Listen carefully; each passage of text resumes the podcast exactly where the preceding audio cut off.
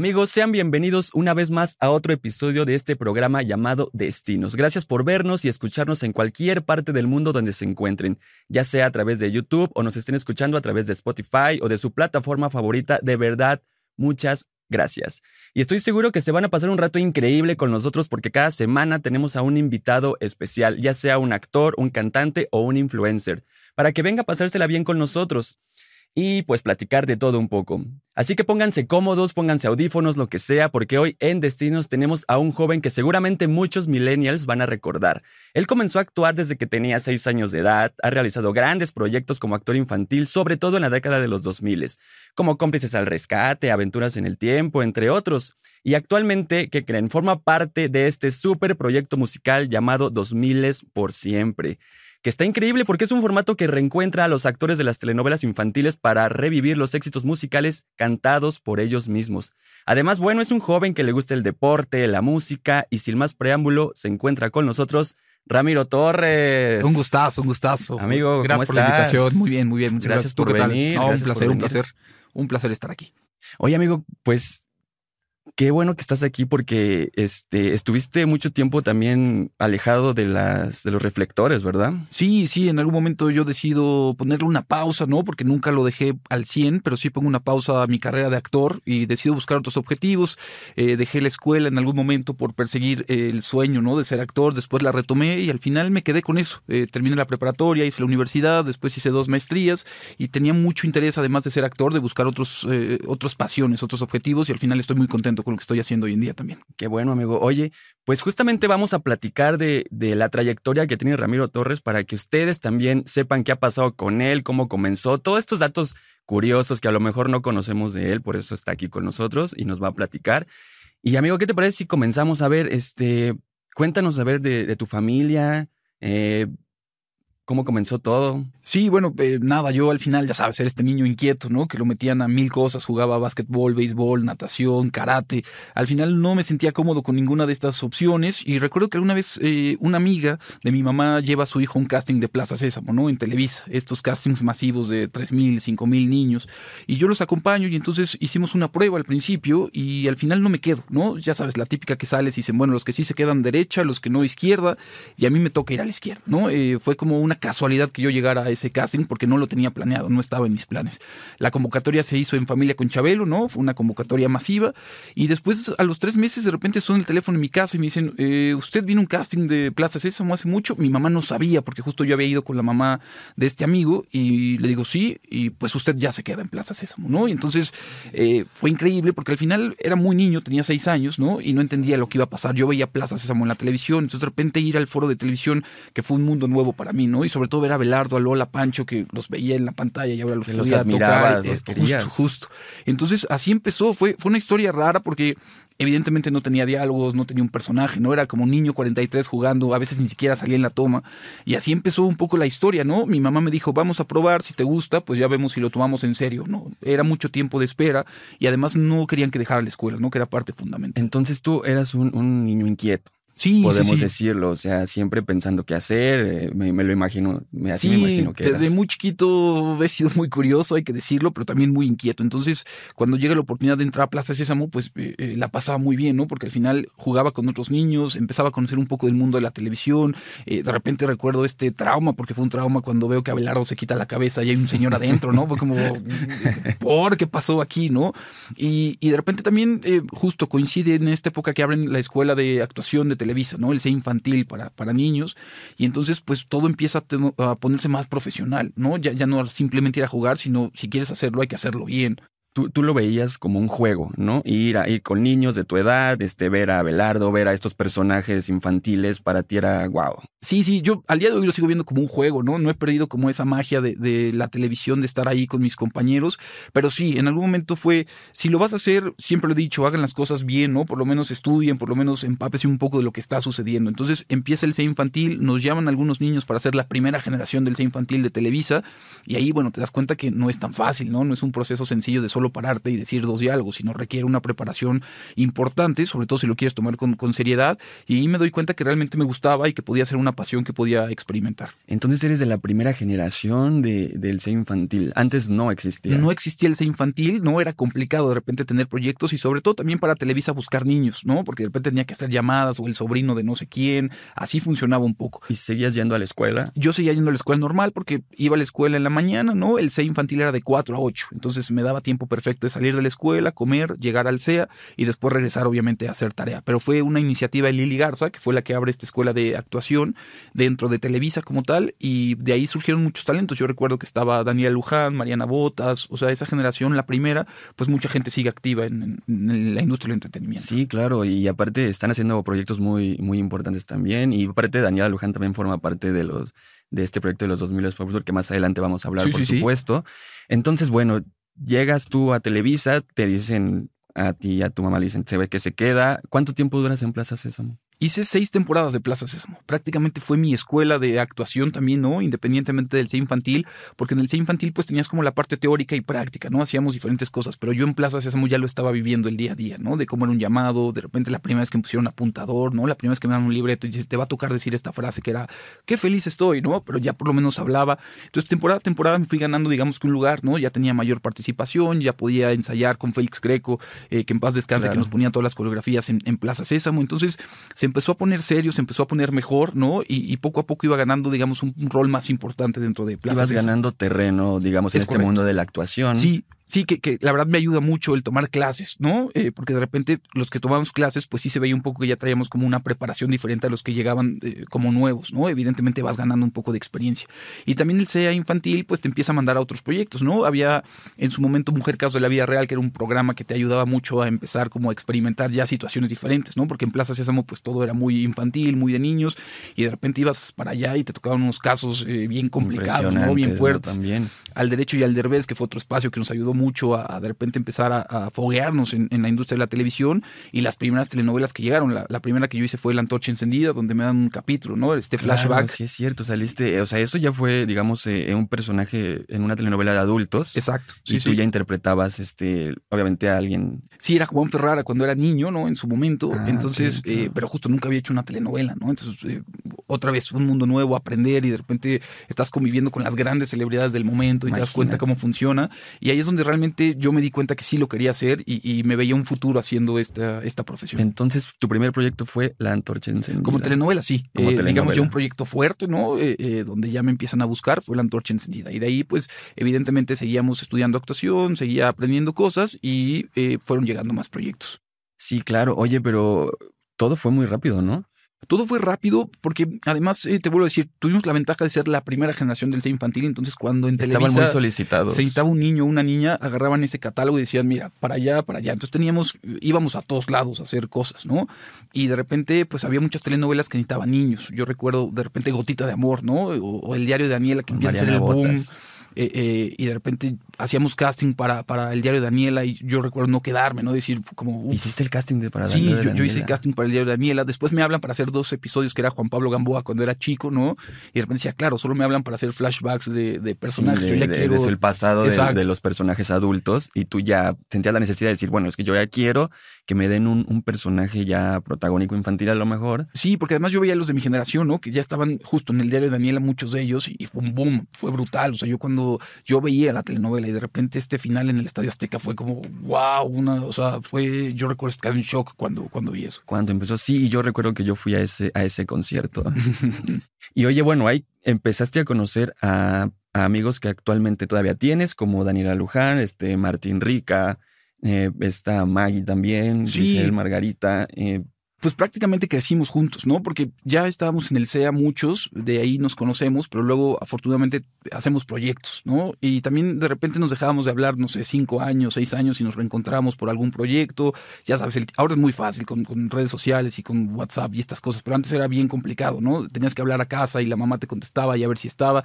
Y de repente nos distanciamos, pero eh, la vida siempre nos ha dado como proyectos para reencontrarnos, ¿no? Y es lo más bonito, porque al final, siempre lo he dicho, son estos amigos que pueden pasar la vida, que a lo mejor no los veo y cuando me los reencuentro es como si no hubiera pasado el tiempo, ¿no? Claro. Volvemos a convivir, tenemos muchas anécdotas juntos y la verdad eh, los quiero. Finalmente es como mi secundaria porque crecí con ellos. Y se vuelven a sentir niños, supongo, cuando están juntos. Es como de, recuerdas, como que si el tiempo no hubiera pasado, ¿no? Sí, en los ensayos de repente nos tienen que callar, ¿sabes? Porque tenemos como este niño atorado Y todavía. mil cosas de- que platicar, Sí, ¿no? sí, de todo este tiempo. Y nos da mucho gusto porque al final algunos siguieron, otros no, pero por lo menos hoy en día todos están bien, todos están contentos y, y eso se valora mucho siempre de estos tipos de reencuentros. Sí, por supuesto. Entonces, bueno, después de todos estos estudios, después de haber estado eh, este, en diferentes proyectos, este, como flashback, como tú mencionas, llega, llega ahora sí la, la oportunidad que esperabas, que fue en la telenovela de Aventuras en el Tiempo. Antes me, me llaman para hacer Por tu Amor, ¿no? Que era una telenovela Ajá. de Saúl Izazo y Gaby Spanik, ¿no? Donde ya me dan más de 30 capítulos. Entonces fue como un logro brutal, ¿no? Ah, Es como ok. de, uff, ya voy a tener 30 capítulos. Finalmente era una telenovela para, era de las 8 de la noche, una cosa así, ¿no? Y seguía la barra infantil creciendo porque fue el de Daniela y estaba Amigos por Siempre. Entonces yo decía, claro, ya estoy haciendo cosas, pero yo quiero estar a las 4 de la tarde, ¿no? Donde están mis amigos. Ah, claro. Y de repente, pues eh, justo empiezas a ganar más experiencia, también aprovechas mucho tener a directores que directores de escena que te enseñan muchas herramientas para poder utilizarlas en el momento de actuar y llega esta oportunidad de hacer aventuras en el tiempo, ¿no? Voy al casting como tal, la maestra Diana Barraza era la directora de casting, ¿no? Y ya sabíamos un poco de las exigencias que podía tener. Y, y yo recuerdo que entrar eh, a ese casting de repente estaba muy contento, pero cuando lo hice salí como un poco decepcionado. Dije, no sé si No fue lo mejor. bien, Exacto, ¿no? ¿no? Salí con muchas preguntas y, y dije, "Mm, tal vez no será eh, una vez más. Y pasaron dos semanas y de repente me hablan y, oye, te acabas de quedar en, en- en Aventuras en Wow. el Tiempo, lo cual era impresionante porque ya estaba Belinda, ya venía de hacer amigos por siempre, ya era Belinda, ¿sabes? Y entonces es como vas con Belinda, Christopher Uckerman, que ya había estado también en el diario de Daniela y en, Amigos, por siempre. Entonces eran personas que yo veía y admiraba, ¿no? Y de repente dije, por fin lo conseguí, por Vas fin voy con a estar. ellos Y que además era una telenovela, la primera de ciencia ficción, ¿no? Había una máquina del tiempo. Entonces, para mí fue brutal la experiencia de estar. eh, yo hice Aventuras en el Tiempo y después cómplices. Cómplices. Las dos las disfruté muchísimo, pero sin duda para mí Aventuras en el Tiempo es mi telenovela favorita. Sí. Claro, sí. Entonces, bueno, tú llegas al casting de Aventuras en el Tiempo, ves otros niños como tú, eran- supongo que eran demasiados. Sí, sí. ¿Y qué te ponen a hacer? ¿Cuál, ¿Cómo fue el casting? Normalmente en esos castings. ¿Ya sabías qué personaje tenías? Todavía no sabía. Normalmente llegas y te dan un libreto y te dicen, tú te aprendes tal, ¿no? Y siempre tienes una pareja con lo cual harás esta escena. Entonces llegas, te presentas como siempre, ya sabes, el típico de nombre, edad, cuánto mides, datos muy generales. Y después haces esta escena. Yo recuerdo hacer la escena sin tener un personaje fijo. Y después la maestra Barraza nos decía, ok, son muy buenos eh, haciendo esto, ¿no? Con libreto, pero hagamos una escena de improvisación. Les voy a poner una situación y ustedes tienen que hacer lo que Y yo les ahí, diga. y el actor, ahí es cuando te das cuenta si lo es. Ah, Sí, y sobre todo también las habilidades o las deficiencias que puedes tener, ¿no? Porque O lo que se puede mejorar también. sin ¿no? duda, sin duda. Entonces de repente cuando fue, vamos a improvisar y nos iba diciendo palabras, ¿no? Eh, quiero que empiece una escena en la playa. Entonces empezabas con tu compañero a hacer la escena de, ah, bueno, estamos en la playa, pero viene un huracán. Entonces ella te iba poniendo como situaciones y tú tenías que llevar esa, esa escena a donde ella quería, ¿no? Y de repente decía, quiero que llores al final. Entonces de repente era una cantidad de palabras, pero con emociones, que, que al final pues era un reto bien complicado, ¿no? O sea, yo por eso recuerdo salir y, dije, no, no sé si fue mi mejor participación, ¿no? Porque evidentemente no, procesaba tan rápido y venían muchas palabras y luego también necesitas como el feedback de tu compañero para ver si lo estás llevando por un buen camino. Eh, eh, y recuerdo que salí, pues sí, derrotado. ¿Cuántas emociones para un niño, no? Tú, o sea, de decir, este, quiero quedarme ya, ya desde tengo un camino que ya quiero lograr, este, están mis compañeros, este, no sé si lo hice bien, si lo hice mal, no sé qué va a pasar, o sea, es ser fuerte para un niño. Sí, que además yo siempre he dicho, la, la profesión de actor es, es a veces un poco cruel, ¿no? Porque estás... eh, eh, gran parte de tu carrera estás acostumbrado al no. Eh, puedes hacer 120 castings y te quedas en dos, pero entonces vives esos procesos de nunca quedarte, de quedarte muy cerquita, de al final no funcionó el proyecto. Entonces siempre tienes que estar preparado para las frustraciones, tienes que tener un manejo de frustración durísimo porque de repente puedes ver gente muy talentosa, ¿no? Que dices, claro, se quedó el más talentoso, pero luego ves gente que tal vez no era la mejor o en tu punto de vista no era la mejor y te frustras. Entonces creo que tienes que aprender mucho con eso y desde niño yo agradezco haber podido lidiar con estas frustraciones porque ahora de adulto que intento ser un adulto funcional, pues me ha ayudado. Ya las ayudado controlo. Sí, sí, sí, sí. Exacto. Ok, entonces, bueno, llega Aventuras en el Tiempo, llegan tus primeros días de grabación, te dicen, ¿sabes qué? Vas con Belinda. Sí. Vas con, aparte de, digo, con grandes estrellas como Odiseo Bichir en el, eh, papel del villano, Maribel Guardia, este Gerardo Murguía, eh, primeras actrices también, ¿no? Estaba Magda López, si no recuerdo, y Carmen Carmen Montero o algo así. Igual Carmen Montejo. Montejo, ahí ahí. Sí, la verdad, yo, yo, siempre lo dije que éramos niños, pero normalmente nuestra convivencia era con puro adulto, ¿no? Y sobre todo teníamos esa oportunidad de aprender de los mejores. O sea, los señores Bichir, cada que se paraban, era como una clase gratis. ¿Cómo era, exacto, cómo era eh, trabajar con grandes actores? Tú los veías, a lo mejor no los conocías, a lo mejor sí, pero ellos, ¿cómo eran con, con, lo, con el elenco infantil?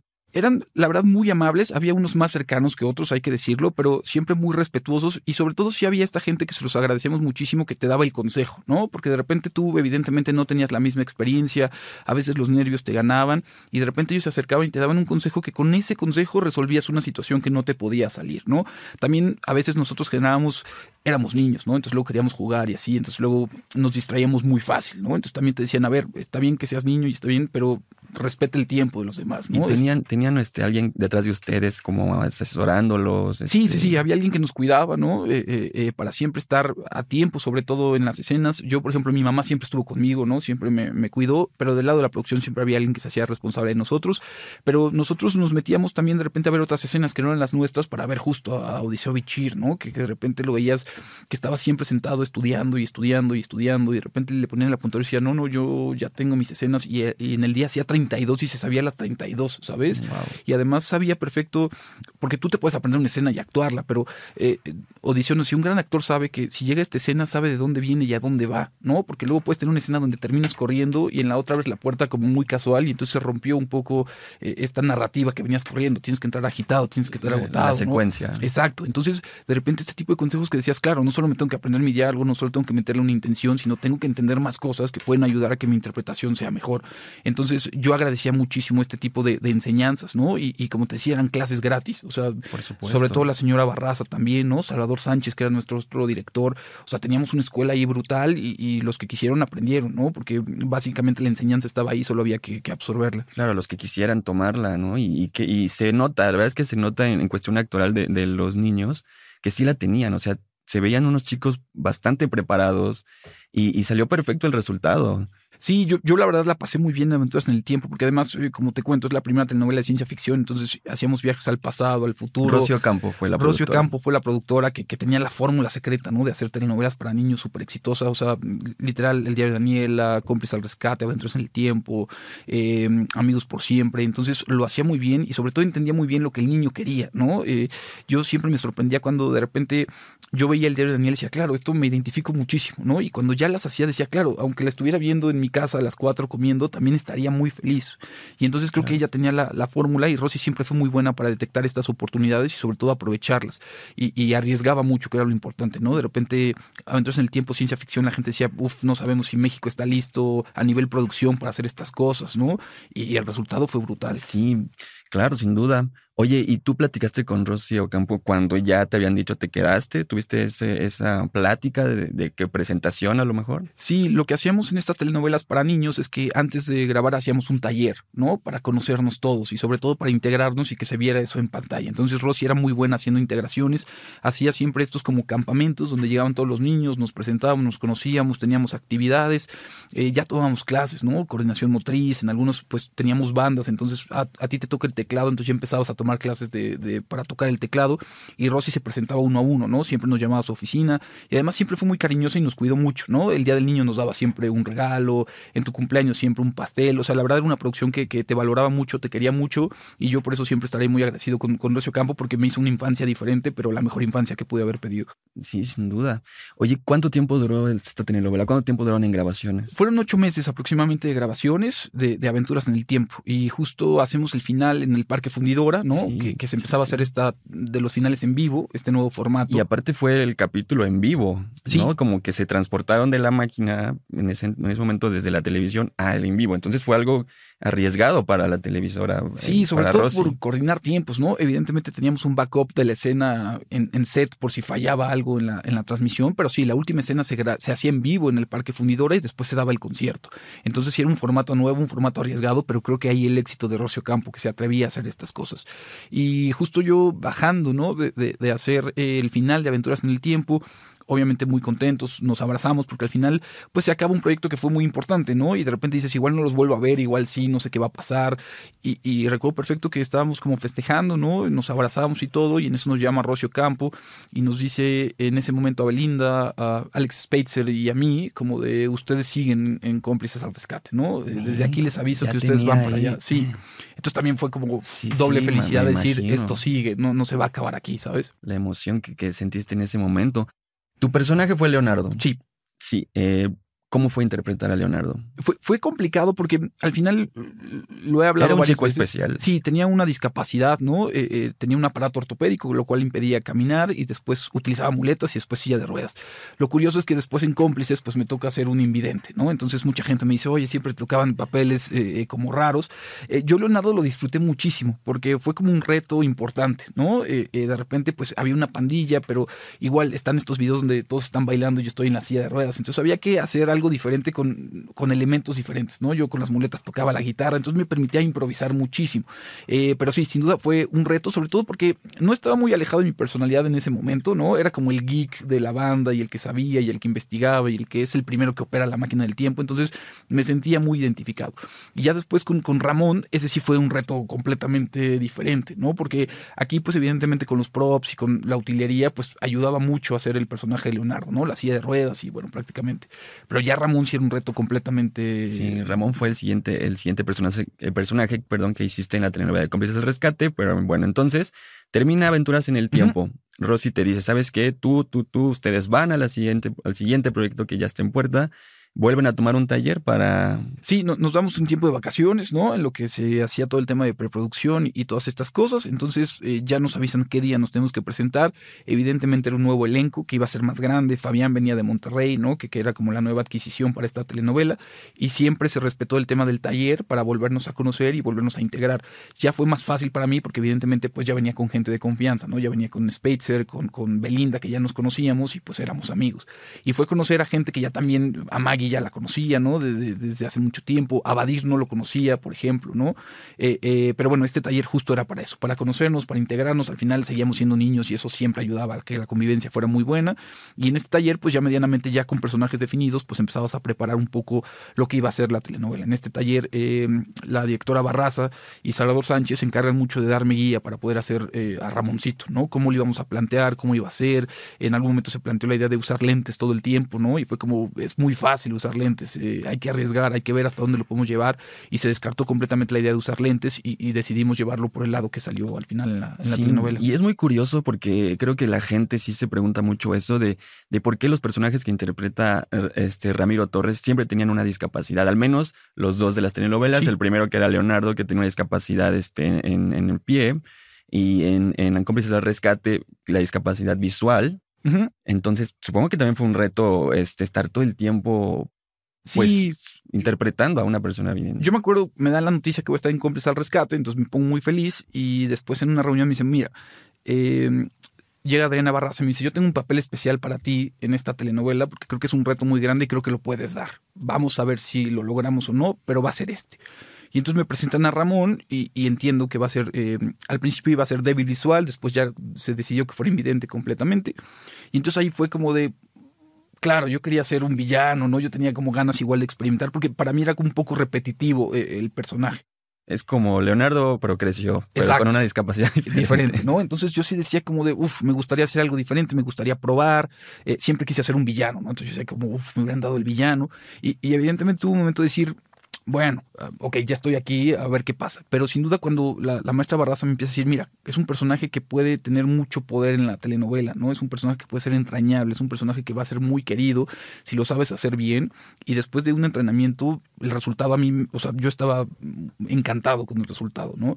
Y se volvió, la verdad, la gente al día de hoy, ahora que estamos en el tour, mucha gente me, me escribe y me dice, ¿cómo? Pero sí ves, o sea, mucha gente pensó que, que al final sí... Mucha gente piensa sí, sí. Que, que los personajes en la son en la vida real, ¿no? Luego ha, ha pasado que varios personajes que interpretan este actores que, que interpretan personajes malos, la gente piensa realmente que son malos, en verdad, hasta los odian o, o los ven en la calle y hasta les vientan la madre. O sea, le han de pasar mal los villanos en la vida real, ¿no? La deben pasar mal, sí, pero, pero fue un gran reto y la verdad eh, muy contento, muy contento de, de haber hecho Ramoncito. Y aparte duda. Ramón es el mejor amigo de, de Mariana interpretada por Belinda. Entonces tuviste mucho trabajo con Belinda directamente. Sí, la verdad estaba muy contento de trabajar con Belly. Eh, eh, máximo respeto a Belly porque siempre fue muy profesional, ¿no? Y además eh, en ese momento tuvimos una amistad muy, muy fuerte, muy bonita.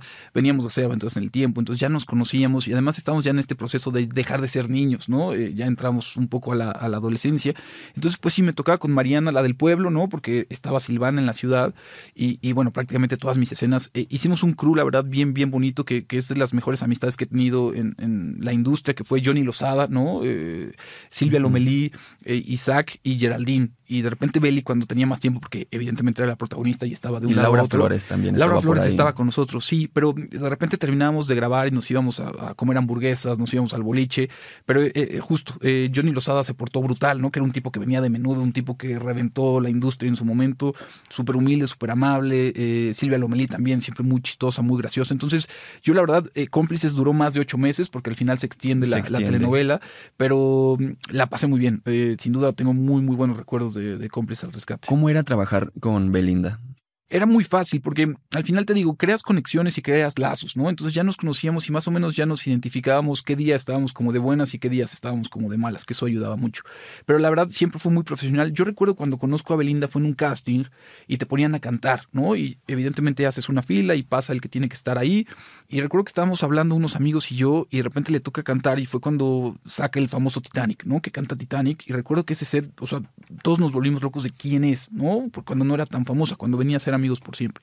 Entonces, siempre ha tenido un talento brutal, muy profesional, eso sí. O sea, yo, de la gente que he conocido en la industria, sin duda Belinda podría estar en el top de las más eh, profesionales. Eh, siempre muy estudiada, siempre muy consciente de lo que iba a hacer. Y sobre todo se, se, veía la pasión que tenía por lo que hacía. Entonces, independientemente de, de, este tema profesional, pues también como persona en ese momento, como niña, pues convivía muy bien, fluíamos muy bien y siempre teníamos como muchas ocurrencias, muchos chistes. Entonces, eh, era muy fácil trabajar con, con Belinda. Sí. Era muy fácil. Y actualmente ya la, la sigues viendo, digo, le hablas, yo un mensaje en WhatsApp. Yo perdí contacto completamente con, con Belinda. Eh, tiene ya muchos años que no sé nada de, ella, ni siquiera me la he encontrado en algún lugar. Evidentemente sé lo que hace, ¿no? Porque vaya que es una estrella internacional y de repente escucho de sus proyectos y, cosas que suceden. Yo la verdad, sinceramente, estoy muy emocionado por la fecha que vamos a hacer el 10 de noviembre en Guadalajara porque va a estar ahí, ¿no? Entonces eh, espero tener la oportunidad de, saludarla y, a lo mejor recordar eh, viejos tiempos. Pero sí, yo, yo en algún momento perdí contacto con Belinda completamente. Sí, sí, sí completamente, sí. Entonces, bueno, llega eh, Cómplices al Rescate, dura una temporada que les va muy bien. Sí. De verdad, creo que es este Cómplices al Rescate, no sé si haya tenido más éxito que Aventuras en el Tiempo. Tuvo más éxito, sí. Tuvo más éxito porque se alargó. Sí, de hecho, eh, justo, ¿no? Nos dan, no me acuerdo si eran 232 capítulos, una cosa así, y está el éxito de la telenovela que la empresa decide extenderla, 100 más, ¿no? Entonces, eh, ahí nos damos cuenta un poco de la magnitud de lo que estaba pasando, eh, porque ya veníamos de Aventuras en el Tiempo, que sin duda fue, fue exitosa, ¿no? la gente ya te reconocía, pero sin duda el fenómeno de cómplices fue, fue brutal. Sí, a nivel fama, a nivel cercanía de la gente, sí fue otro nivel. Y entonces, rescate. ya estabas ahí en la adolescencia. Sí, ya tenía mis 14, 15, ya iba para allá. Ya estabas en la adolescencia, entonces, este, ¿qué pasaba con la escuela? ¿Seguías estudiando? Sí, yo, yo en algún momento eh, pensé eh, dejar la escuela, ¿no? Dije, claro, estoy concentrado full aquí, porque luego no era tan cómodo eh, grabar, ¿no? Dar conciertos y cuando tenía tiempo libre, pues había que estudiar. Entonces veía cómo todos jugaban y yo tenía que estar estudiando, entonces luego era complicado. Pero en algún momento mis papás me dicen, oye, todo está muy bien, te apoyamos, pero nunca puedes dejar la escuela, ¿no? Si tú un día dejas la escuela, al final era menor de edad, entonces ellos tenían que firmar, si no, podía hacer nada, claro. Entonces me dicen, si tú dejas la escuela, nosotros no te apoyamos y no vamos contigo. Em, afortunadamente pude combinar las dos cosas, ¿no? Eh, eh, no podía ir a la escuela de forma regular, tenía un profesor particular que iba conmigo y yo solo tenía que ir a presentar exámenes en ciertas fechas, ¿no? Eh, logré sacar secundaria, logré sacar la prepa y sí, nunca perdí un año y, pude seguir con mi carrera de, actuación y, y, fue la única condición que se me puso en casa, ¿no? Como de muy bonito lo que estás haciendo, nos da mucho gusto, pero si tú dejas la escuela, se acabó. ¿Tus papás son estrictos?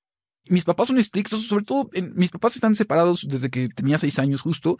Mi mamá fue la parte como más estricta y fue la que me siguió más en todo este mundo de la actuación, ¿no? Entonces eh, me lo tenía siempre muy claro. Yo agradezco mucho que mi mamá estuviera conmigo, ¿no? Porque independientemente de la presión de la escuela, de no la dejes, también me ayudaba a poner los pies sobre la tierra, ¿no? A ubicarme cuando de repente mm, es, muy fácil perder eh, eh, la cabeza con tanta fama o con sentirte identificado. Entonces mi mamá siempre estuvo muy pendiente de que mi comportamiento fuera lo más ejemplar posible lo cual le agradezco y, y, era estricta, sí. Entonces yo sabía que no podía estar jugando al vivo, ¿no? Eh, tenía que si no me saca de, de, este, de este camino. Y además, pues justo, ¿no? Yo, yo lo quería mucho, lo añoraba, era un gran reto para mí que logré cumplir. Entonces ya no me saques en el momento que, que por fin conseguí como cosas importantes. Entonces eh, siempre dije, bueno, voy a cuidar esta parte, ¿no? Sé que me piden una cosa que también, te voy a ser muy sincero, se me facilitaba el tema de la escuela. Tampoco es que me volvía loco, ¿no? De repente con leer dos, tres cosas yo podía llegar y presentar un examen y, listo. Tampoco iba por el 10, ¿sabes? O sea, si eras un Leonardo. Sí, en su momento sí, por eso te dije que la cercanía con el personaje fue, fue brutal, pero sí, y, no me costaba mucho, ¿no? O sea, como que leía, presentaba y, mientras yo pasara y todo bien, mi, familia estaba contenta. Oye, y este, bueno, ya en Cómplices al Rescate, obviamente la gente ya te super ubicaba, eh, salías a las calles y, te reconocían los, niños, se te acercaban. ¿Cómo era eh, tu vida por fuera de los foros? Sí, yo, pues digo, prácticamente vivíamos en el foro, ¿no? O sea, era 24/7 porque si no estás en el foro tenías que salir a dar un concierto y regresabas, prácticamente nunca estaba en casa y de repente teníamos espacios para salir, ¿no? Afortunadamente justo es lo que le agradezco a Rosy que evidentemente trabajamos, pero siempre buscaba como esta parte que nuestra infancia no se fuera, nuestra adolescencia, ¿no? Entonces luego nos organizaba cosas para ver películas, nos llevaba a la premier de tal, ¿no? Para proteger también esta parte como de, de persona y no solo estar siempre en el, en el foro. Evidentemente con la telenovela y el boom, pues eh, antes estás acostumbrado a salir a la calle y no pasaba nada, de repente salías y ya se juntaba la gente y el autógrafo y la foto, ¿no? Entonces luego nos pasaba que también pues salíamos juntos, ¿no? No salía yo solito, sino salía con Maggie, con Belinda, con Fabián. Entonces de repente pues éramos cuatro o cinco en Perisur, ¿no? Que era lo que nos quedaba más cerca. Me imagino el montonal de personas queriendo sacar, este, hacer, mínimo acercarse, saludarlos, porque en, pues, celulares. Sí, sí, sí, pues era el autógrafo, el famoso autógrafo, o la mano, aunque sea. Sí, sí, sí, de todo. Entonces de repente queríamos ir al cine y ya ni siquiera podíamos entrar al cine, ¿no? O sea, sí, sí cambió mucho un poco el proceso de una vida normal, por así decirlo. Pero bueno, también estábamos como súper agradecidos porque era la gente que iba a los conciertos. De repente ya ubicabas a dos que tres que, ah, yo lo vi en el concierto de tal, estuvo acá con nosotros. Pero sí, sí cambió completamente. Entonces luego decidíamos hacer cosas más caseras, ¿no? De en casa de tal, vamos a cenar a casa de tal, vemos una película en casa de tal. Y, y de repente, bueno, cuando había que ir, nos gustaba, por ejemplo, para mí conciertos. Yo recuerdo ir con Christopher Uckerman al concierto de Limp Bizkit, ¿no? Y, fuimos y estábamos ahí. De repente la gente fue como de son o no son, son o no son, ¿no? Y también de repente estar firmando autógrafos mientras cantaba eh, Fred Durst y era como de...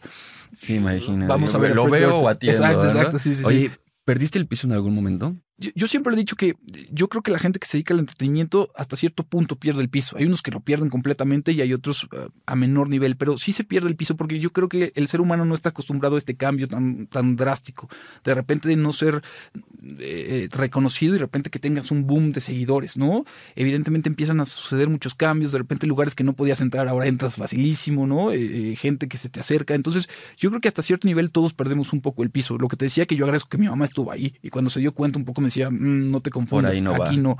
Eh, y creo que eso es lo que a veces mucha gente necesita, este regaño, ¿no? O, esta ubicación que, que, muchas veces se pierde. Y claro, y qué mejor que, que sea tus propio, tu propia madre, que, que quiere lo mejor para ti, en ese momento siempre va a querer lo mejor para ti. Sí, sí, yo, creo que al final, y justo, le, leí el otro día que el cerebro no está acostumbrado a la fama, ¿no? Puede manejar una pérdida, puede manejar una ruptura amorosa, enamorarte, pero el tema de la fama sí te cambia completamente, ¿no? Entonces, eh, pues sí, de repente, además también el mismo entorno como que ayuda a eso, ¿no? Porque tú estás acostumbrado a estar solito, pero de repente te ponían dos de seguridad y de repente ya tenías que la camioneta esperando, ¿no? Y, y entonces como que todo el entorno una vida más agitada, claro, claro, fuera de lo normal. Eh, pero creo que ahí sí depende un poco de la educación que tiene cada quien, ¿no? Y, sobre todo de cómo lo manejan los papás en ese momento, porque a veces ni siquiera luego son los niños, sino son los papás los que pierden peor la cabeza que el niño.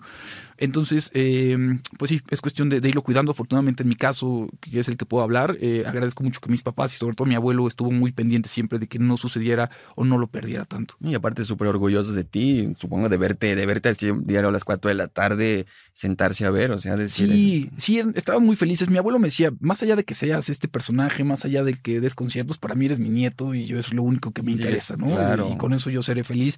Hubiera sido actor, hubiera sido lo que sea, ¿no? Tú eres mi nieto y por eso te quiero partiendo de eso. Ya después, si das conciertos cinco, seis al mes, ya eso me da exactamente lo mismo. Ya es otra cosa. Pero, pero sí, la verdad, mi mamá, evidentemente, muy, muy feliz, muy contenta porque además me acompañó todo el trayecto, ¿no? De, muchos castings, de llegar y no... Sabe por lo que has pasado desde inicio. Y las frustraciones que te comentaba, porque pues, de repente decías, ¿por qué no me quedo en nada? ¿No? no estoy diciendo que me quiero quedar en una película de Hollywood, pero por lo menos ya que me den cinco capítulos o seis.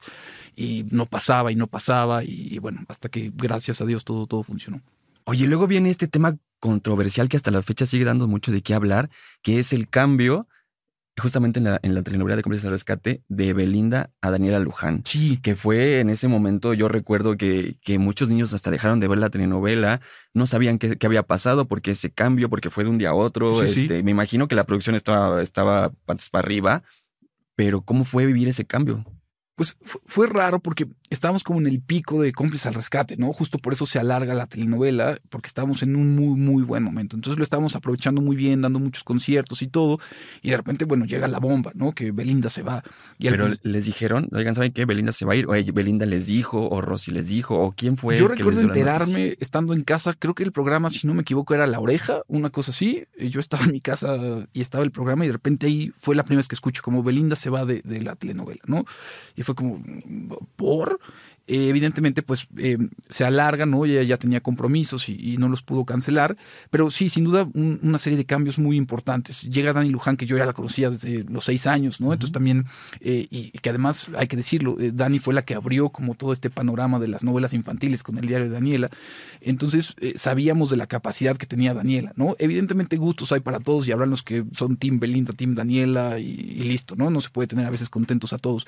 Pero sin duda también la responsabilidad que ella tuvo, yo siempre le he dicho y se lo reconozco, no fue fácil, ¿no? Era de repente una montaña que tenía que escalar y lo hizo súper rápido, ¿no? Y aguantó la presión cuando más hervía todo, ¿no? Había manifestaciones afuera de Televisa de queremos a Belinda de regreso, ¿no? Y, y muchas cosas que luego el entorno no ayudaba a, que esto saliera adelante. Pero Dani tuvo la entereza y sobre todo la fortaleza y siempre lo he dicho, una madurez brutal de, afrontar el reto, de tomarlo y, lo hizo perfecto, lo hizo muy bien y cerramos de la mejor manera. Después también llega este gran personaje que sin duda le tengo un cariño importante que es Martín Rica, ¿no? Un gran líder que, que yo no lo conocía, ¿no? Y de repente llega a aportar evidentemente lo que sabe hacer, tiene un talento brutal, pero sobre todo una armonía en el grupo, ¿no? De, de no, no soy Martín Rica y vengo a rescatar esto, sino vengo a Martín Rica, soy uno más y trabajemos juntos para sacar esto adelante.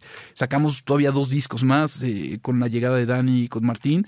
Entonces creo que también, evidentemente, el cambio estuvo ahí, pero se resolvió de una forma muy positiva y creo que también la gente quedó eh, contenta. Hay unos que, que siguen reclamando el cambio, evidentemente, pero bueno, al final se cerró el proyecto como se tenía que cerrar y, y quedó muy bien. Y fue muy inteligente por parte de Rosy juntar nuevamente a Daniela Luján y a Martín Rica, porque ellos ya venían de, de ser protagónicos en el diario de Daniela en el Sí. 98, 99.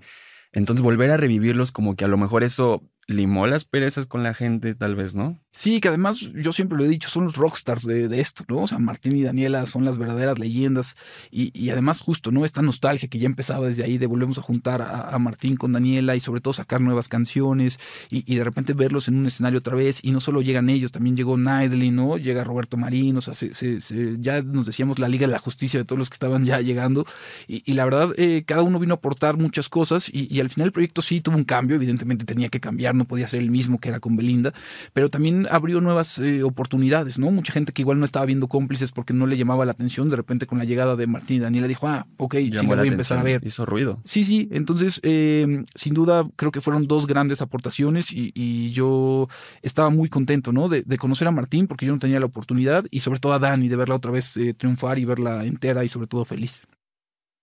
Sí, sin duda. Fue, fue, fue un gran éxito y también fue, terminó en, en un concierto, ¿no? Creo que fue en Veracruz. Sí, la telenovela de cómplices la cerramos en Veracruz, en el Luis Pirata Fuente, que es Fuentes o eh, el estadio que está ahí de los, de los tiburones rojos. Ahí fue el final.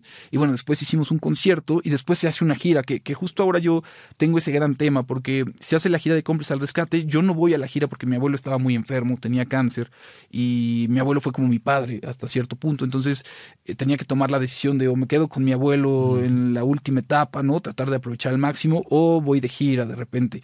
Y como no se sabe, la vida tiene estos caprichos, yo no sabía cuánto tiempo iba a ser, cuánto tiempo no iba a ser, entonces tenía que firmar, no firmar, y decidí quedarme con mi abuelo, decidí acompañarlo lo- los últimos momentos de vida, decisión que, que la valoro y la respeto muchísimo. Por supuesto. Y por eso tenía esta espinita clavada, ¿no? En algún momento decir, uff, estaría brutal hacer otra gira con ellos, ¿no? Yo decía, sería como un sueño porque no tuve esa oportunidad. Con Aventuras hicimos una gira que nos fue muy bien, pero la de cómplices dicen que fue una locura, ¿no? Entonces yo no la pude hacer y ahora que está pasando todo esto es como esta revancha que, que, que la vida te da y estoy, Don- estoy muy donde te feliz. quedaste, por así decirlo. Sí, sí, Pues sí. sí, justamente, este, bueno, termina todo esto, dos, dos éxitos este, impresionantes, luego hiciste, me parece que seguiste en, haciendo televisión. Hice Niña Amada Mía, que ya fue otra telenovela ya a las 8 de la noche, ¿no? Eh, que también el personaje... Saliste de la barra infantil. Sí, ya salgo de la barra infantil, ya nunca más tuve... Bueno, hice un cuento de Navidad todavía, pero después voy a las 8 de la noche y fue la última telenovela que, que hice, ¿no? Eh, después tuve un proyecto ahí, nunca había hecho cine, ¿no? Me invitan a hacer este Cañitas, la película de Cañitas. De Carlos Trejo. Sí, yo siempre he dicho que ahí le cayó una maldición a mi carrera o algo pasó porque ya de ahí después eh, no, no pasó mucho. Eh, pero bueno, por lo menos viví la experiencia de, de hacer cine y, y, bueno, prácticamente ahí fue cuando hago una pausa porque también hay que decirlo, ya no era niño, pero tampoco era tan adolescente, entonces ya no había muchos proyectos en los cuales íbamos a estar vigentes y decido pues enfocarme a los estudios, ¿no? Como te decía, tenía inquietud de, hacer algo más y no solo ser, ser, actor, porque luego la profesión a veces te da mucho, pero luego puede pasar tiempos impresionantes sin, sin trabajo. ¿Te fuiste, seguiste tus estudios, esta, carrera? Sí, sí, sí, seguí mis estudios, entré a la universidad, terminé la universidad, empecé a trabajar muy rápido, ¿no? ¿Qué estudiaste? Yo estudié comunicación. Comunicación. Sí, estudié comunicación, entonces todavía ni siquiera terminaba la, la, carrera y ya estaba en el periódico Reforma, ya estaba trabajando. Entonces empiezo a buscar trabajos que también me llenaron mucho, ¿no? Completamente diferente de lo que hacía.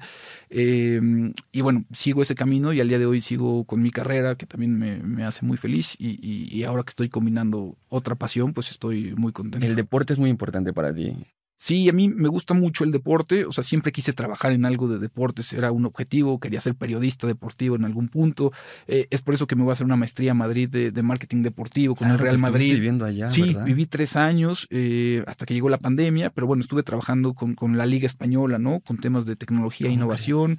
Entonces era como Disneylandia para mí, ¿no? Tenía que visitar todos los estadios de la liga, ver dónde podíamos mejorar, qué podíamos hacer.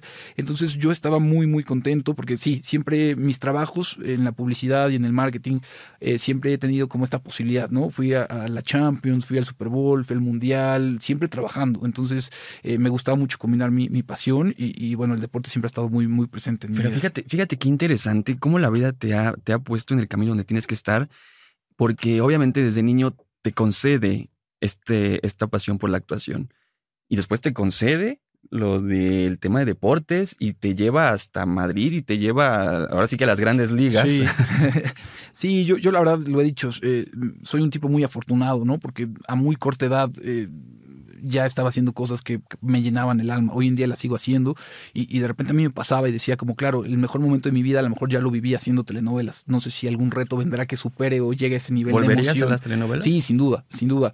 Eh, es una parte, hace también un año hicimos una obra de teatro, ¿no? Nos volvimos a juntar varios de cómplices, hicimos una obra.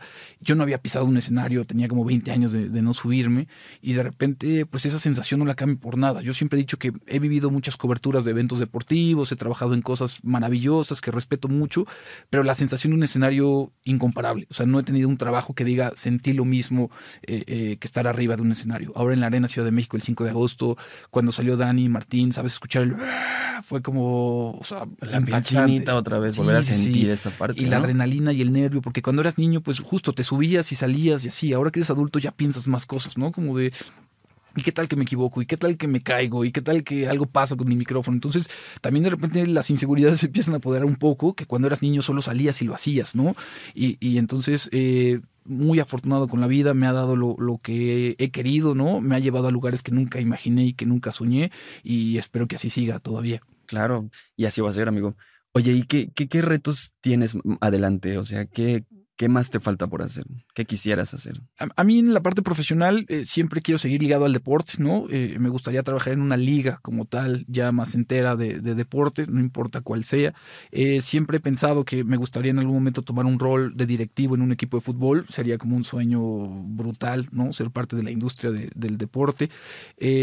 también tengo esta cosa de hacer documentales, ¿no? Siempre en algún momento quería estudiar cine, entonces dije, quiero hacer documentales deportivos muy parecido a lo que Showtime antes de las peleas de box, ¿no? Que hacen como el face-off y te cuentan la narrativa de lo que sucede antes de la pelea. Entonces, tengo esa espinita que, me gustaría sacar. En la parte más de, actor, ¿no? Eh, pues se acaba como de revivir mi carrera un poco, ¿no? Gracias a Ari Borboy y este proyecto.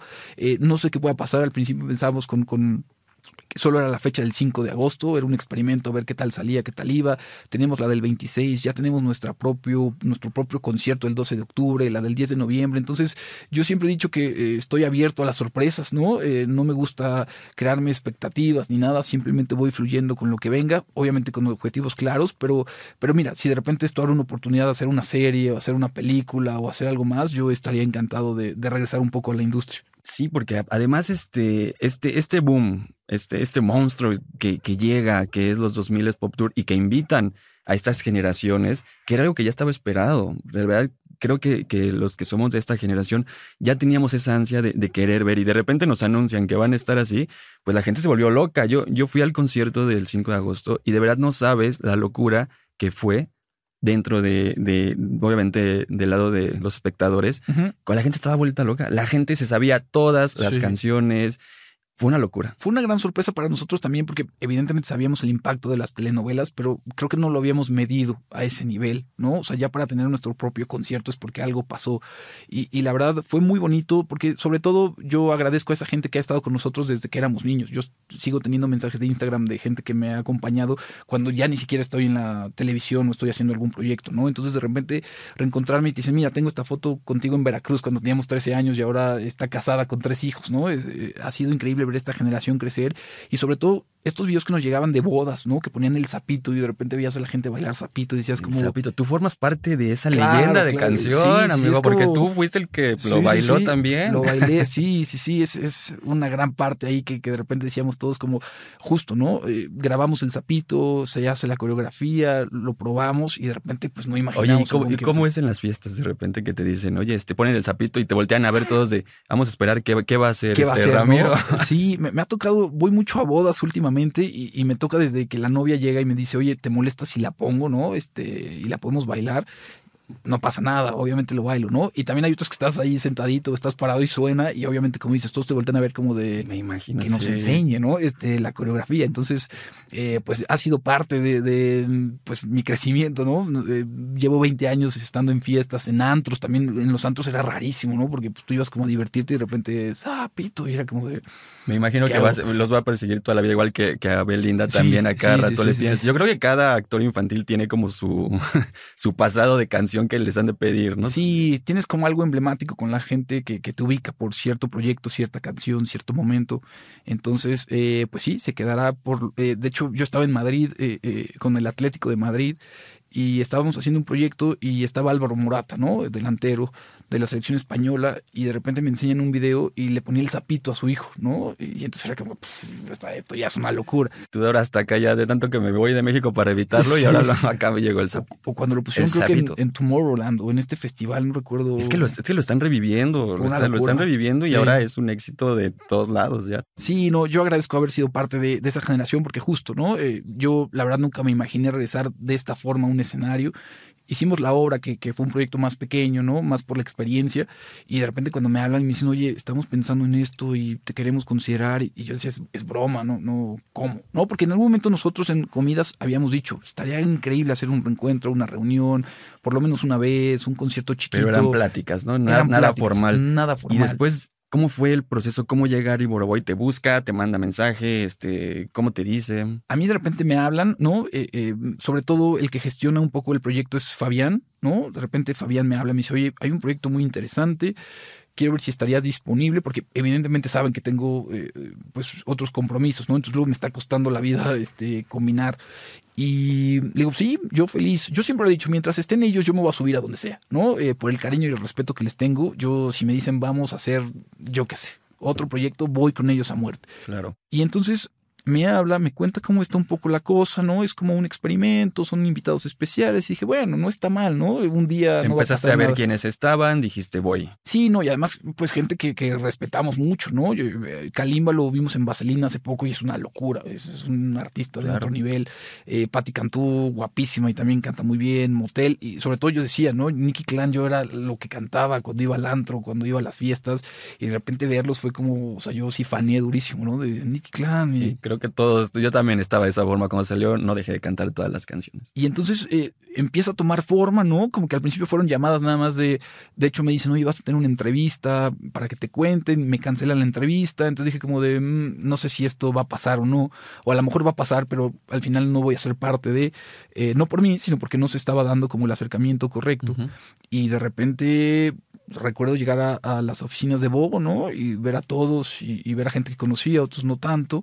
Y, dijiste, esto va en serio. Y de repente el nivel de producción que tiene es brutal, ¿no? Me parece de las mejores. Sí, sí, es, son muy profesionales, lo último en tecnología y de repente entrar y Borboy, ¿no? Que, que también, pues, evidentemente me sé sus canciones. este... claro, y aparte es un monstruo de la, de la música también, de esta industria. Sí, sí, sí, es una leyenda como tal. Ayer tuve un concierto y estuve viendo videos y qué locura.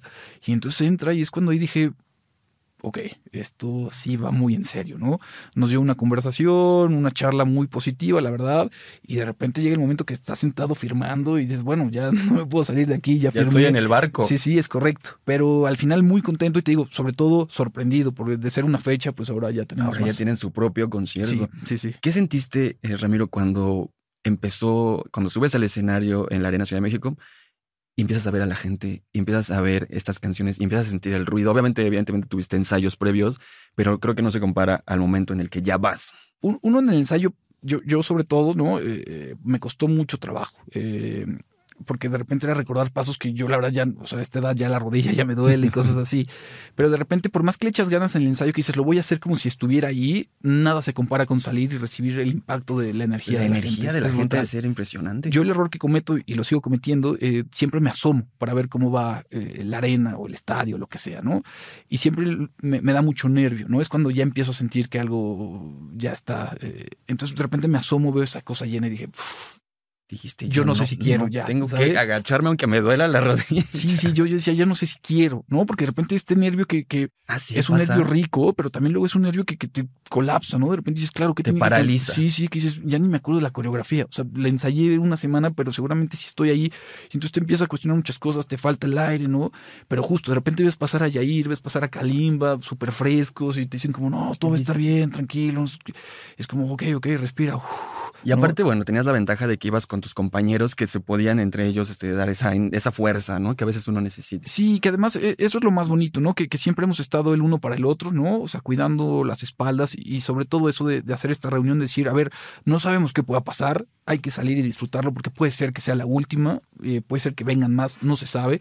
Entonces por eso decíamos, aprovechar el momento, porque muchas veces nos pasó en los conciertos, sobre todo lo digo en, tema personal, que salías un concierto y decías, bueno, mañana tengo otro, ¿no? Y mañana tengo otro, y mañana y de repente cuando se acabó y decías, uff, eh, quiero ¿Qué hago con toda esta energía? Ya ¿no? hay. Entonces, eh, para mí sí fue impactante porque además eh, sale Martín y Daniela, ¿no? Y se escucha que la arena se iba a caer y luego seguía Amigos por Siempre y yo entro en Aventuras en el Tiempo, ¿no? Entonces ya estoy en los laterales, empiezo a ver como todo el público, toda la gente y, yo, o sea, la mano me temblaba durísimo, decía, no sé si lo voy a lograr, ¿no? Porque aparte salía corriendo, pero nos pasa también mucho, ¿no? Que de repente ya sales, ves a la gente, las luces, la adrenalina y ahí lo sueltas todo. Y aparte los vestuarios increíbles, no sé quién haya sido, pero fue una idea impresionante, los vestuarios se veían increíbles todos. Yo la verdad estaba un poco escéptico con, con que fuera blanco y plateado, ¿no? Yo decía, blanco, no sé si estoy bien con esto.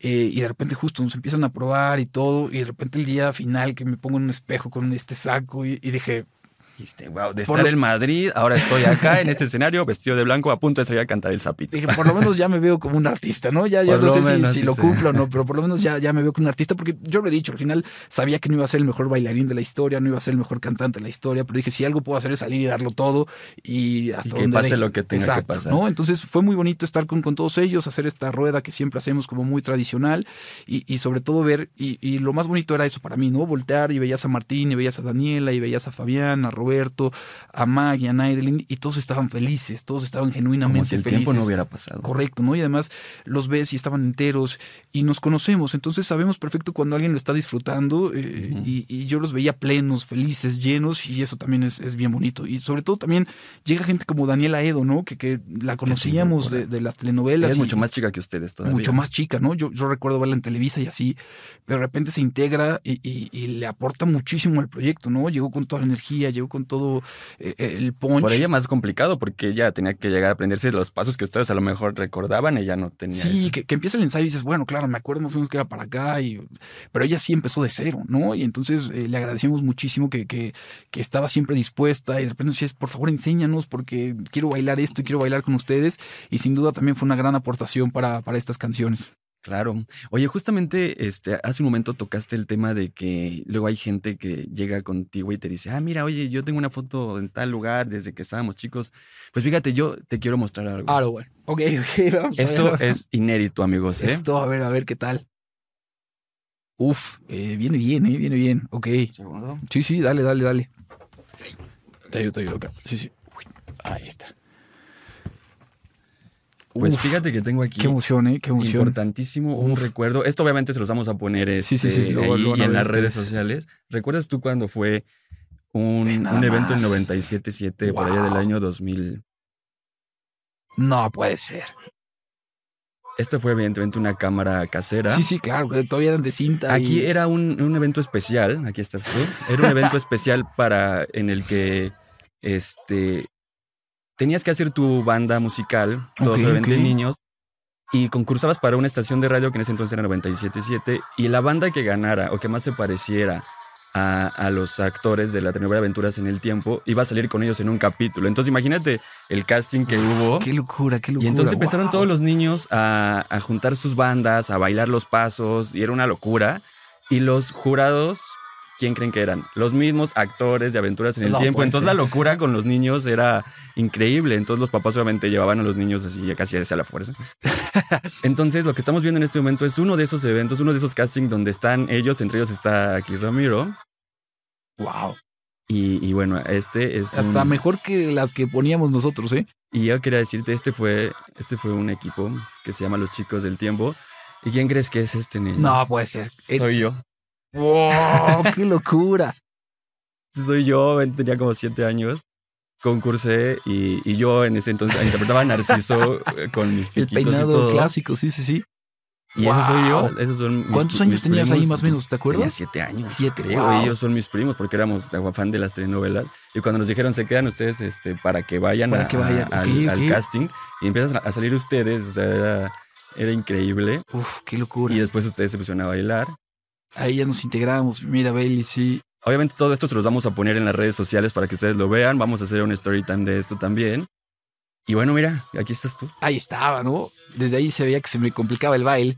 Desde Eh, ahí, pero mira, sigues viendo a Roberto Marín. Sí, sí, a sí. Este, mira qué chiquito estaba este Ale- Alex ¿no? Spacer. Lo, lo vi en Madrid, anduvo por Madrid un tiempo y ahí, ahí lo vi. A Christopher una vez me lo encontré en Antara. eh, eh, pero sí, está, está Sabrina, que también era súper pequeña. Sí, ella sigue igualita. Sí, sí, sí. Ella sigue Naidelin igualita. igual. También. La Beli, este, Christopher Uckerman antes de ser el- la bomba de RBD. Qué locura también está en este reencuentro. Me da mucho gusto. Es, es lo que te digo, que al final eh, muchos, eh, los que estamos aquí, prácticamente todos siguieron el camino, pero, pero ve qué momento este. Me acuerdo de ese momento que Roberto no sabía decir que, los que la puntos. puntuación. Y de Sí. hecho, él dijo nuestra puntuación. Sí, no, Él no podía leer puntuación. como... Lo acabo de recordar perfecto. Lo recuerdas, sí. Y este, bueno, en ese momento, este, nosotros quedamos en segundo lugar. Ok, ok. Casi lo Casi, lográbamos casi. y me quedé traumado. No Debo puede ser. confesarte que dije, no puede ser. Yo lo di todo en el escenario y me quedé en segundo. Quedé- Pero al final del día la experiencia estuvo increíble porque convivimos con ustedes. Este, bueno, fue una experiencia totalmente impresionante. Oye, qué buen recuerdo, qué buen recuerdo. Justo me llegó el flashback de, de Roberto que no podía leer eh, los puntos ¿Recuerdas totales. eso? Pues esta Sí, era sí, una sí. sorpresa, amigo. Yo estuve Uf, ahí buenísimo, y, este, buenísimo. y para mí es increíble tenerte aquí y platicar todo lo que has hecho. De verdad, eres, eres una persona, eh, pues, vaya, que, que sí consigue sus sueños, que va por ellos y que no se detiene con nada. Y, pues, ¿qué más? ¿Qué más? ¿Qué más? Actualmente, ¿qué es lo que te dedicas? Sí, estoy haciendo temas de, publicidad y marketing, ¿no? Muy enfocado al, deporte, que, justo es mi otra pasión y la llevo muy bien, solo que no es la misma adrenalina que ir a una arena con 22 mil personas, pero también lo, manejo, estoy muy contento haciendo eso. Eh, a ver qué pasa con esto de la gira, ¿no? Ojalá vengan proyectos interesantes, sobre todo a mí, y lo he dicho siempre, ¿no? La parte de actuación es la que más me llama y la que más me gustaría eh, retomar. Esto es muy divertido y, y- me da gusto hacerlo, pero sin duda, si viene una serie, una película, una telenovela, yo sería muy feliz. Tengo esta parte frustrada frustrado un poco también de siempre quise ser reportero de cancha, ¿no? O ser reportero de deportes, entonces eh, lo buscaré por ahí, hay un acercamiento ahora a ver si se puede hacer algo. Sería increíble verte ahí, porque aparte tienes este el porte, la, la, fluidez para hacer las cosas, seguramente te, iría súper bien. Estaría muy feliz, sí, es como de esas cosas que tengo pendiente todavía, pero bueno, al final eh, la vida tiene muchas vueltas, muchas cosas, yo, yo feliz, ya me ha dado demasiado, ¿no? Evidentemente me gustaría un poco más, como siempre, pero, pero sí, decirle a la gente, eh, a veces tarda un poco el proceso, ¿no? El proceso, mucha gente se baja en el, en el proceso porque piensa que no llegará, pero aguanten porque en algún momento con constancia, disciplina sobre todo, las cosas se pueden alcanzar y se pueden eh, conseguir. Y siempre seguirse preparando, da igual lo que hagan, la profesión que sea, traten siempre de estar al día y de seguir eh, alimentando esa capacidad de sorprenderse para que las cosas puedan ser mucho mejor. Sí, por supuesto. Pues este, ya para finalizar, este, no sé si quieras este, darle un mensaje a, tu público, a tus fans. Seguramente hay muchos millennials ahorita de tu época. Este, invítanos a ver tu podcast también, que también tienes un proyecto por ahí. Sí, tengo un podcast que justo es otro proyecto ahí, es el show de Don Peter, ¿no? El canal es Sola Robot, donde conocí el mundo del stand-up, porque justo cuando es el boom yo estaba en Madrid, ¿no? Entonces regreso y conozco a Carlos Vallarta, a Coco Celis, al Diablito, al Huevo Barrientos, a Mau García, Alex Fernández, ¿no? Y empezamos a hacer cosas eh, en un podcast eh, pues hablamos de todo un poco, ¿no? Sobre todo el que me interesa es el de fútbol, que es al que llego. Y bueno, después tenemos ya una radio en vivo y estamos haciendo, experimentando muchas cosas, pero sí, eh, máximo respeto al, mundo Piti que, siempre está por ahí. Y, sobre todo agradecer a esa gente, eh, como te decía, ¿no? Yo me alejé completamente de los medios, yo ya no estuve presente y mucha gente me escribía y se preocupaba, ¿no? De, oye, ¿estás bien? Este, ¿Dónde estás? Exacto, ¿no? ¿Qué estás haciendo? El otro día justo me llegó un mensaje de, pensamos que habías muerto. Yo, no, no, pues, ojalá no. Y lo que te dicen, ¿ya ves? Ya, ves qué tal, ¿no? Oye, recomiéndame al doctor que te operó porque quedaste muy bien y estas cosas, ¿no? Entonces, sobre todo esa gente que, que nos ha acompañado todo este trayecto y, y, que creo que también es una gran recompensa para, para nosotros y para ellos este reencuentro, ¿no? Porque lo decía muy bien Aiden y fue un mensaje que se nos quedó muy grabado a todos, que, que había niños en su momento que a lo mejor sus papás no tenían la capacidad en ese momento de comprarles un boleto, ¿no? O familias numerosas. Y ahora ya se los compran ellos. Y ahora ya lo pueden Somos adultos independientes. Entonces, justo, ¿no? Esa, esa deuda que tenían con el niño hoy se está cumpliendo. Y, es lo más bonito, saber que, hay gente que nos ha apoyado, ¿no? De repente me escriben y, oye, ¿te acuerdas que tenías un club de fans en esmas.com? Pues ya reuní a la mayoría y estamos por ahí. Entonces, eh, agradecerles siempre, siempre el apoyo, eh, eh, que están presentes. Esta gente que va a los ensayos y literal te lleva una botella de agua, el otro día me llevaron un pastel, ¿no? Porque en los ensayos, en los videos he sudado durísimo, ¿no? Entonces, de repente, siempre el otro día me llevaron una toalla así de para que no sudes tanto. Siempre muy presentes, muy amables. Y, sobre todo contentos de, de la experiencia que se vivió el 5 de agosto eh, que nos unimos todos porque somos una generación que, siempre lo he dicho, fuimos muy afortunados, creo que nuestra infancia fue muy bonita, ¿no? Teníamos esta capacidad de salir a jugar, de hacer muchas cosas y yo lo valoro muchísimo y estar acompañados por todos esos fans, ¿no? Que, que han crecido con nosotros y luego estas nuevas generaciones porque ya tienen hijos y de repente nos mandan videos de la hija o el hijo cantando las canciones, ¿no? Es muy bonito, es un proyecto que, que se quedó ahí y afortunadamente ha envejecido bien, ¿no? Eh, ha dado todavía espacio a que sucedan estas cosas y, y lo importante es disfrutarlo, agradecido siempre y, que se dejen sorprender porque vienen cosas importantes. Seguimos teniendo algunos conciertos por ahí, 26 de agosto en la Arena Monterrey, 10 de noviembre en el Auditorio Telmex en Guadalajara, 12 de octubre en el Pepsi Center y seguramente habrá más fechas, más sorpresas.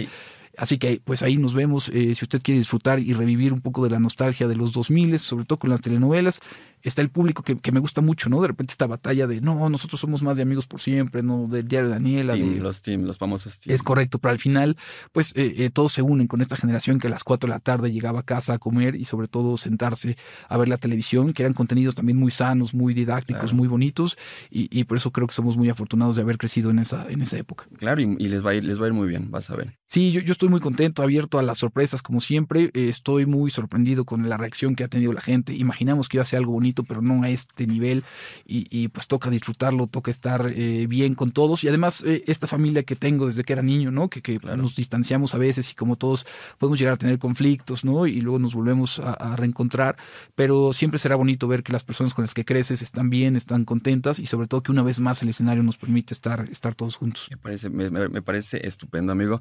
Oye, pues muchas gracias por estar aquí, Ramiro. De verdad, eh, eres un chico increíble ahora que te conozco, tienes grandes proyectos, seguramente te va a ir muy bien en la vida, así como eres de aguerrido. y gracias por tu tiempo, gracias por estar aquí, gracias por compartir con nosotros esas este, experiencias, por, por permitirnos conocerte todavía más. Me da mucho gusto conocerte, Ramiro. Un placer, gracias por estar aquí en este programa. Muchas gracias por la invitación, gracias a todos por allá. Máximo respeto. Oigan, pues qué gusto que hayan pasado esta hora con nosotros, que sin duda se pase el tiempo rapidísimo. Espero que de verdad lo hayan disfrutado tanto como nosotros y que recuerden seguirnos en nuestras redes sociales oficiales que estarán apareciendo aquí debajo de la descripción, porque ahí se van a poder enterar de quiénes son los próximos invitados, también podrán ver adelantos, los detrás de cámaras, entrevistas inéditas, en fin, un contenido exclusivo de este programa. Tampoco olviden darle like, compartir, nos ayudará muchísimo. Si les gustó, dejen en los comentarios qué les pareció, algún saludo, felicitación o a quién les gustaría que invitáramos al programa también. Por hoy, pues me despido de todos ustedes, les mando un fuerte abrazo, les deseo una excelente semana. Yo soy Chris Ferrer y nos vemos en la próxima. Bye.